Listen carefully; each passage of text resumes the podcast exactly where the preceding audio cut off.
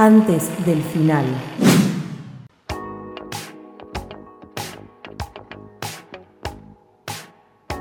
Seguimos antes del final, son las 20.27, estamos hasta las 21 horas. El sorteo de la picada ya se cerró. En un ratito vamos a estar anunciando el ganador. Así que quédate, no te vayas a ningún lado. Pero tenemos cosas piolas para charlar. Traje un tema yo para mi columna que me quedó pendiente la semana pasada, que no pudimos hacer, y que venía un poco a colación de lo que eh, pasó con el lanzamiento del SpaceX. Em, de este lanzamiento que se hizo en Estados Unidos con un, con, un, em, con un cohete propio después de como nueve años, si mal no, no recuerdo. Y había un tema que yo quería tocar con respecto a esto, que es Em, las conspiraciones sobre el alunizaje, ¿no? Sobre el primer alunizaje en 1969.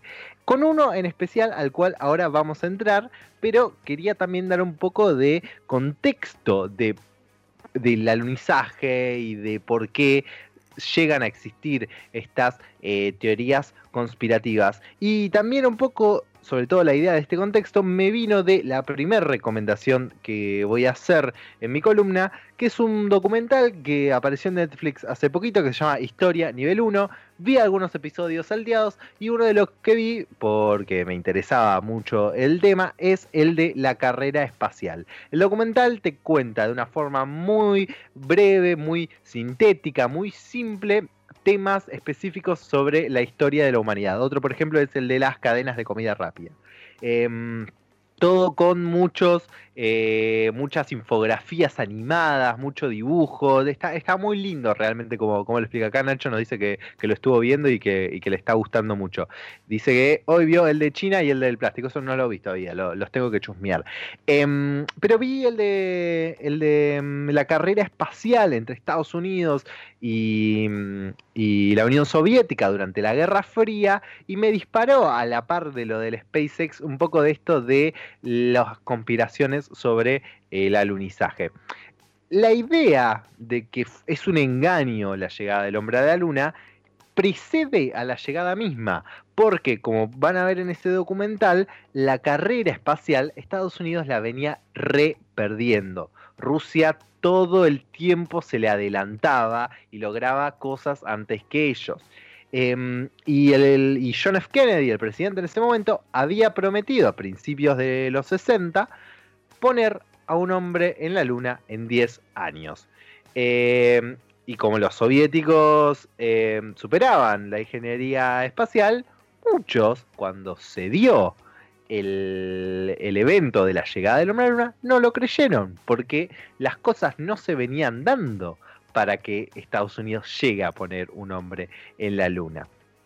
Em, hay un montón de, eh, no solo notas, sino también programas de televisión. Hay un Mythbusters que te, te responde a todas esas cosas comunes sobre por qué las, filmaciones de la llegada del hombre a la luna son un fiasco. Eh, por ejemplo, el más conocido probablemente sea el hecho de que la bandera eh, flameaba y la realidad es que es una bandera preparada para eso porque ya sabían que no iba a flamear en el espacio. Ese tipo de cosas son las que también después se utilizaron para decir que fue un fiasco, pero tiene, este tiene esta base que digo de que ya venía de antes la sensación de que esto no podía pasar, aunque todo, todo es claro de que sí sucedió el alunizaje. No vengo a esto a proponer la, teoría conspirativa como verdad, absolutamente no. Sino el tema es que hay una, hay una teoría conspirativa en cuanto a la llegada del hombre a la luna que a mí me resulta especialmente interesante,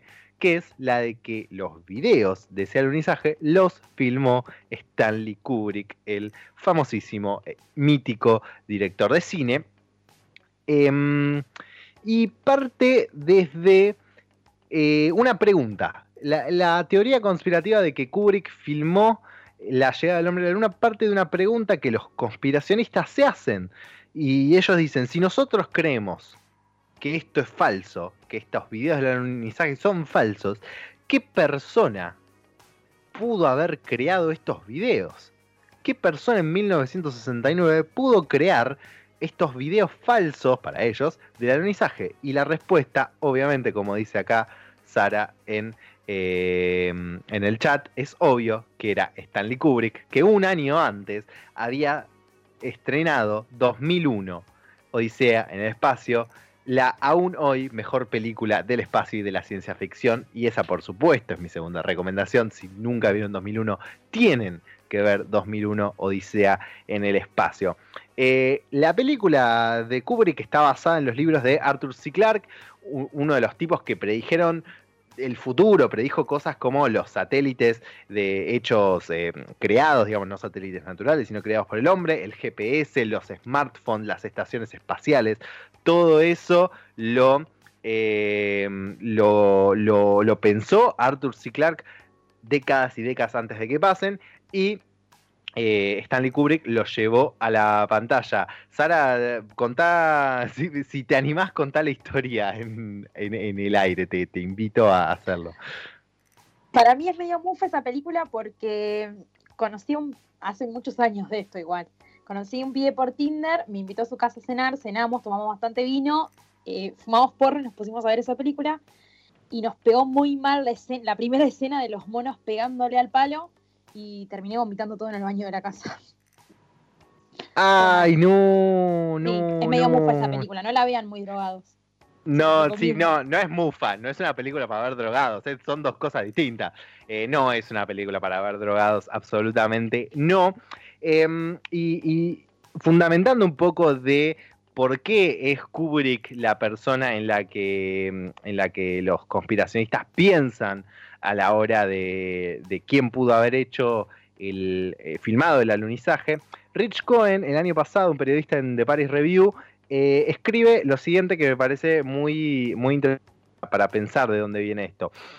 Dice, lo más llamativo en la escena de 2001 que sucede en la Luna, en la que el grupo de astronautas en sus trajes descienden a una excavación donde encuentran de vuelta el monolito que va cambiando la humanidad, que es gran parte de, la trama de la película, eh, aunque fue filmado en un estudio, se ve más real que los alunizajes verdaderos. Es la sombra y la luz, el espacio y el lugar, la forma en la que la gente se mueve. Además, sin CGI, sin efectos creados por computadoras. Todo está hecho de objetos reales. Hubo realmente una estación espacial y giraba de verdad. Hubo realmente una superficie entre comillas lunar, cubierta de piedras.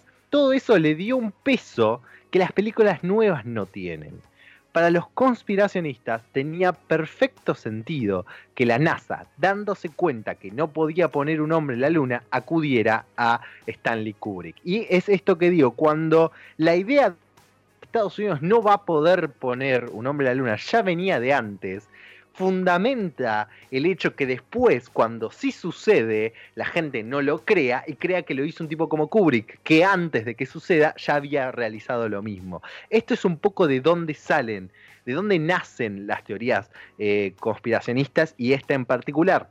Esta teoría después fue se trató de fundamentar y refundamentar con el trabajo de Kubrick, sobre todo en la película de Shining, con cosas como que en el libro de Stanley, el libro mm, de Stephen King, de donde sale la historia de The Shining, Em, el cuarto famoso del hotel no es del mismo número que la película. Y en la película el cuarto es el 237. Y 2002, creo que son 237 millones de kilómetros los que separan a la Tierra de la Luna aproximadamente. El suéter que usa el, nene de, de, Shining dice Apolo y tiene un cohete. Ese tipo de cosas medio rebuscadas que yo no, me extrañaría que también Kubrick no las haya puesto a propósito para joder nomás eh, en la película, son las que después también hicieron rosca en los conspiracionistas. Pero todo esto fue, además de lo que decían las notas y programas, Mythbuster y todo eso que trató de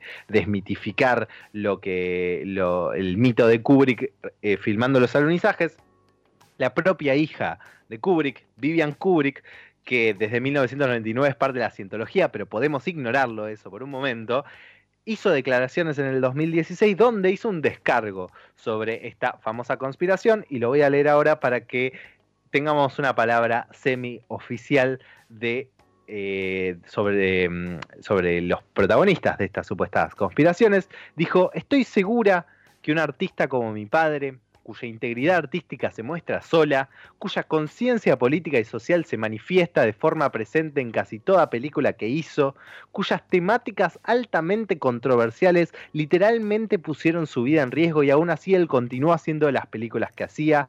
¿Ustedes no piensan que sería la última persona en asistir al gobierno estadounidense en una traición tan terrible sobre su pueblo? Hay muchas y muy reales conspiraciones que han sucedido durante nuestra historia, que pasan hoy en día. Yo solo soy consciente de algunas de las manipulaciones perpetradas por los gobiernos, los servicios de inteligencia, la industria militar, etc. Pero decir que los alunizajes fueron falseados y filmados por mi padre, simplemente no puedo entenderlo. ¿Cómo puede alguien creer que uno de los grandes defensores de la humanidad pudiese cometer tal acto de traición? El trabajo artístico de mi padre es su defensa inapelable. Finalmente, más allá del amor que yo tengo por mi padre, yo lo conocí, yo viví y trabajé con él, así que perdonen mi dureza, pero categóricamente debo decir, la mal llamada verdad que esos conspiranoides maliciosos persisten en llevar adelante es indudablemente una grotesca mentira.